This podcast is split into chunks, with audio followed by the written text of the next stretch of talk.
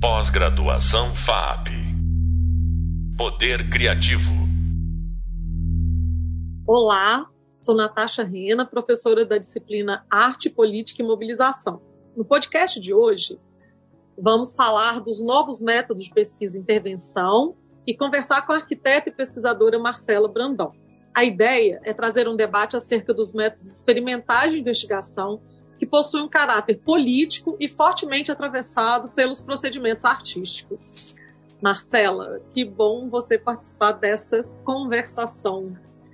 Para a gente começar, eu te pediria para narrar um pouco das suas trajetórias acadêmicas e também falar assim como que foi, né, se formar em engenharia, se formar em arquitetura e passar por esse envolvimento com um, forte foco no fazer artesanal, né, trabalhando com as ocupações em Belo Horizonte, até o momento atual, que você trabalha como pesquisadora e desenvolve diversos projetos de pesquisa, de extensão, de pesquisa e intervenção no programa Extensionista Natureza Política e como líder do grupo de pesquisa indisciplinar.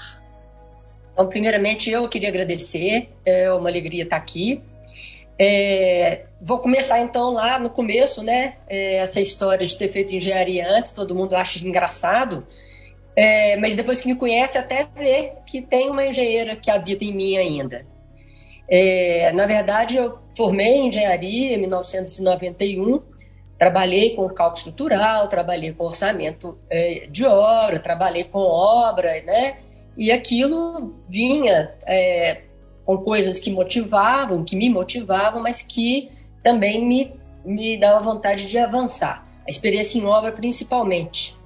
É, quando eu fui para arquitetura, foi muito isso, né, de é, buscar uma aproximação dessa obra, desse fazer artesanal. Né, se esse fazer artesanal hoje tem o nome de Artesanias do Comum, que é o projeto de extensão que eu coordeno, Lá atrás era essa é, perspectiva de aproximar o projeto arquitetônico da obra.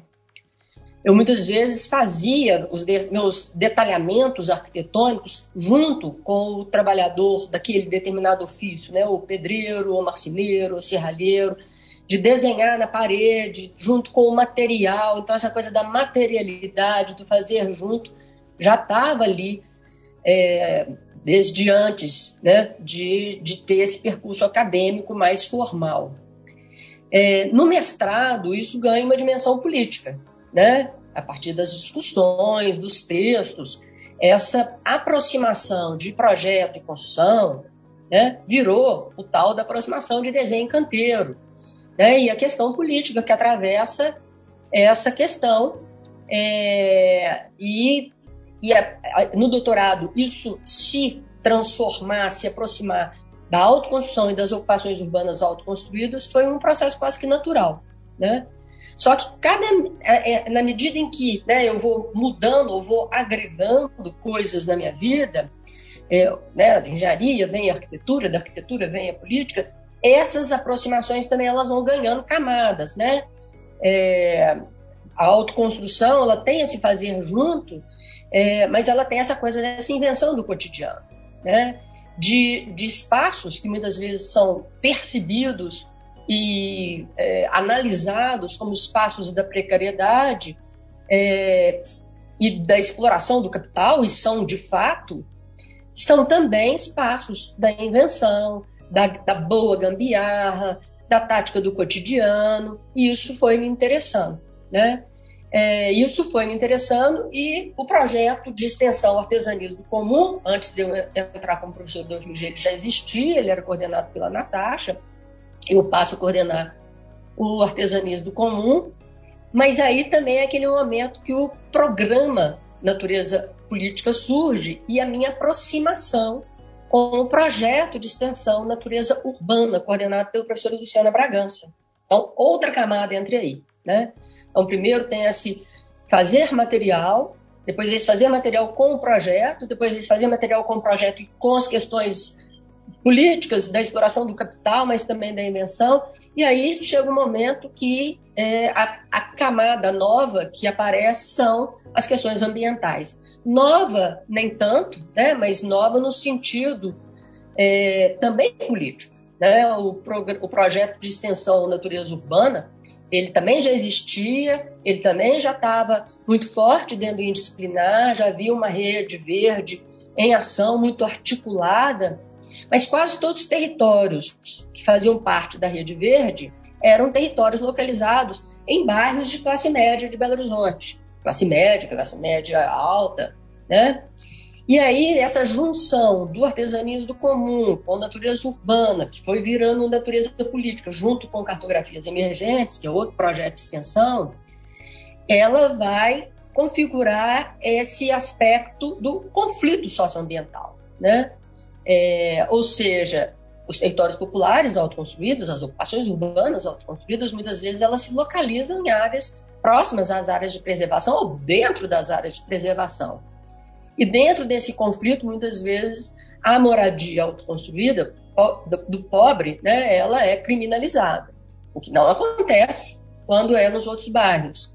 E aí a gente foi, né, eu junto com a Lu, fomos é, discutir essa questão para além da dicotomia, para além de uma coisa versus a outra, tentando aproximar e hibridar as pautas. E um projeto importante que a gente toca desde 2016 é o Parque das Ocupações, que é dentro de né, um grande vale, onde tem cinco ocupações urbanas e uma área de preservação, que de fato já foi subtraída, mas que a gente também mapeia de como que essa natureza retorna, como que ela é cuidada e como que a gente pode complexificar essa luta socioambiental, construtiva, moradia, etc. e tal. Marcela, nós estamos aqui num curso de pós-graduação sobre arte contemporânea. E daí que eu queria que você falasse mais um pouco dos novos métodos de investigação e como que eles se constituem muito atravessados pelas qualidades artísticas e culturais, né? Com as características, com os atributos aí advindos desse campo estético, né? E também eu gostaria que você falasse um pouquinho dessa relação da arte com o pensamento pós-estruturalista, né? É, e quais os principais autores que você vem utilizando para desenvolver os métodos e, e, e, imbricar a teoria com a prática, né? E também os conceitos, claro. Poderia falar um pouco sobre isso para gente? Pois é, então assim, na, na verdade, né, esse interesse por complexificar os conflitos, os temas, as questões, uma grande referência para isso. Né? Lá atrás, no Indisciplinar, a gente tinha o um grupo de estudos do Deleuze e do Guattari, são referências muito importantes. Né? São talvez as primeiras referências é, do, do, nosso grupo né, de investigação metodológica, né, de método imbricado com teoria, de conceitual, justamente porque Deleuze Guattari, e como vários pós-estruturalistas, eles não enxergam, eles não conceituam a realidade como algo pronto a ser lido e a ser analisado. Né? Essa realidade é alguma coisa a ser escrita né? em processo contínuo. E que a cartografia, ou na verdade, né, essa ideia do rizoma, é essa ideia de que a gente entra, né, a, a, gente participa dessa escrita sempre pelo meio. E, a, e essa escrita cartográfica, ela é algo a ser feito com, né, com as outras pessoas. Isso não quer dizer que a gente vai chegar no resultado final, né? Por isso a ideia também de platôs, desses dois teóricos. Então, esses dois teóricos, eu vou citar eles como os primeiros para gente, é, né, que foram importantes para a gente, para complexificar essas lutas que muitas vezes são percebidas de maneiras dicotômicas, né, de maneira dicotômica. É, um segundo é o Foucault. Acho que o Foucault também traz para essa discussão a relação de saber e poder. Né? Então, historicamente, a gente pode re, é, remontar a história não apenas pelos fatos extraordinários contados pelos vencidos. Então, a gente tem, e aí ele vai propor toda uma discussão epistemológica. Isso também nos interessa para complexificar o de debate, né? Que saber que é válido, que conhecimento que é válido, que poder que está sendo atravessado aí, é, é, qual é a relação é, do, que, do que é legítimo e do que não é legítimo, e ele vai discutir isso muito, inclusive com o próprio é, Deleuze. Eles participam, não, eles fazem vários é, momentos, vários textos que um está dialogando com o outro. E isso quebra também a relação sujeito-objeto, né? a relação teoria-prática, né? num texto, numa conversa entre os dois, inclusive surge essa ideia da teoria como uma caixa de ferramentas. Então, essa é outra outro ponto importante nas nossas discussões. É, Bruno Latour foi outro importantíssimo, né? porque foi a partir da cartografia do Jamais Fomos Modernos, é uma referência importante, mas o regregando social que ele nos convida a nos alimentar de incertezas foi outro importantíssimo. E isso tudo, assim, o que, que isso tudo tem a ver com a arte? Porque não só né, acessar essa é, realidade, construir cartograficamente essa realidade, ela vai ter que ser por instrumentos que não são os velhos questionários e o, a, a, maneira de ir a campo, analisando as coisas evidentes, as coisas físicas apenas. A arte nos dá mecanismos e nos provoca a pensar em outras maneiras, outras linguagens, outros instrumentos de interlocução. Né? E aí o grupo indisciplinar, que é, em 2018 iniciou a construção de um método, uma das coisas que desenhou esse método foi, inclusive, uma visita à exposição da Rivane Nochvander, onde haviam várias palavras, e essas palavras podiam ser é, arranjadas pelo visitante, né? Ele podia escrever é, a partir daquelas palavras que estavam sob a forma de etiqueta, foi assim que a gente construiu, desenhou inicialmente o método. Né? Então, a relação com a arte é total, ela é não só como referência, mas buscando também é, fazer emergir essa, esse não evidente, né? fazer emergir essas outras subjetividades é, e sensibilidades. E e aí a gente fica pensando, né, que teve uma passagem aí que a gente começa a discutir também a relação da arte com o ativismo, né? E escrevemos alguns textos, não só sobre o método cartográfico, sobre o método cartográfico indisciplinar, né?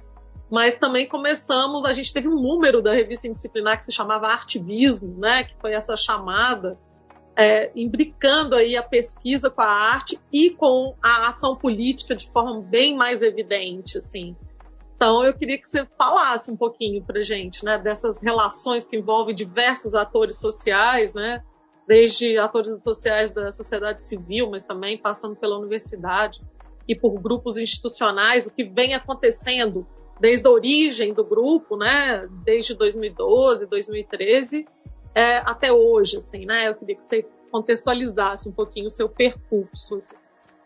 Pois é, o indisciplinar, ele leva muito a sério o tal do tripé, né? Ensino, pesquisa e extensão. O campo, para gente, né, muitas vezes a pesquisa tem isso. Ah, eu vou a campo, né? E o campo, muitas vezes, é esse lugar de coleta de dados e se analisa, né? Também nós vamos aos livros, que é outro campo. A extensão, para nós, ela não é só um campo, né? ela é um lugar de troca. E por isso, de novo, essa ideia de desses instrumentos de interlocução. É, dentre, é, então assim, quando a gente construiu o método e a gente fez essa explosão, né, para poder é, não ter esses, essas caixinhas, ah, que é questões econômicas, questões culturais, questões ambientais, questões construtivas, a gente fez uma explosão, a lá Rivane Nochtvander, era preciso depois agrupar, né? Mas é um agrupamento que ele partia de diversas vozes, né? Então, o primeiro jeito da gente entender um determinado fato era pela sua figuração, que a gente chamou o porquê desse fato, como que ele é falado. Então, isso é, a gente vai tanto aos livros, quanto a gente vai também às normas, também a gente vai às pessoas que vivem naqueles territórios. Então, esse, esse ativismo ele tem a ver com é, fazer emergir também essas vozes, fazer emergir é, dar visibilidade e buscar as controvérsias. Né? O que, que uma, é, uma pessoa, por um determinado fato, está falando sobre ele e outra está falando completamente diferente. Quais são os instrumentos é, e os atores não humanos envolvidos ali, atores humanos e não humanos envolvidos ali, e como é que se forma, orbita em torno daquela narrativa que a gente chama, um determinado grupo. E essa presença do grupo morador, né, ativista de um determinado grupo, de uma determinada pauta, ela é fundamental. E por isso, né, a construção de dispositivos, a ideia do dispositivo, acho que vale a pena falar sobre isso, para o Foucault, ele tinha inicialmente, eram linhas de forças, inicialmente eram duas linhas de força, que eram as linhas de fazer falar e depois fazer rever, depois aparece a da subjetivação, Deleuze aparece com as linhas de fuga, as, a, a, é, essas quatro linhas de força, né? Fazer falar, fazer ver, a linha de subjetivação e a linha de fuga, é, eu entendo que é esse dispositivo de interlocução, ele tem que estar tá incluindo essas quatro forças no seu desenho ideal. Ele deveria ser muito bem construído. Né? Essa é uma imagem é, legal de um processo que vai ser disparado muitas vezes pela academia ou por um determinado grupo, mas que é um processo aberto. E aí é um dispositivo, um instrumento de interlocução que vai fazer falar, vai fazer ver, vai fazer criar subjetividades, é, é, questionar subjetividades construídas por meio desses processos de sujeição, mas permitir que outras subjetividades apareçam, sejam construídas coletivamente nos processos das linhas de fuga, né, e dali surgem é, né, novas invenções. Eu acho que ele é completamente ativista e artivista, porque ele interfere. O campo não é o lugar da coleta, o campo é o lugar da produção, né? E que tem no horizonte a transformação, transformação de subjetividade, a transformação do urbano, a transformação de conceito. Ele é completamente artivista e ativista. Marcela, foi ótimo é, a gente conversar. A gente teria mais um mundo de coisas para falar aqui, né? A gente ia, assim, talvez tratar um pouco do cinema e do nosso projeto, né, de pesquisa, territórios populares, mas que a gente vai entrevistar também outras pessoas que vão tratar do tema. Eu acho que aí né, os nossos alunos aqui vão poder acessar essa informação nos artigos, no Hub Leitura a gente vai ter uma série é, de, de livros e textos que a gente produziu junto. Então é isso, queria te agradecer muitíssimo. Foi ótimo fazer essa conversação com você. Muito bom, eu que agradeço de novo. E então, gente, nós vamos encerrar aqui mais esse podcast, trazendo mais um lugar de fala desde a universidade, né, que se assume como mais um ator ou uma atriz em meio a essa produção de conhecimento que envolve as lutas territoriais e urbanas.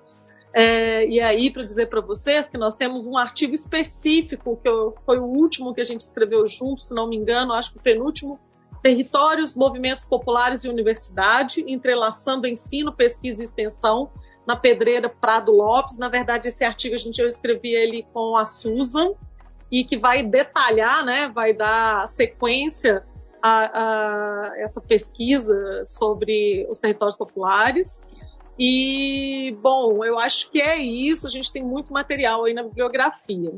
No próximo podcast, a gente vai conversar com o arquiteto Henrique Porto, ainda sobre a produção do conhecimento, desde um olhar acadêmico, é, e um olhar acadêmico de um super jovem acadêmico, recém-formado e recém-aprovado no curso de mestrado da Escola de Arquitetura do FMG, então teremos dois atores que falam deste lugar de fala da juventude, porque também nos próximos podcasts a gente vai conversar é, sobre territórios populares com outras pesquisadoras. É, bom, então encerramos aqui e obrigado mais uma vez, Marcela. Até mais. Pós-graduação FAP. Poder Criativo.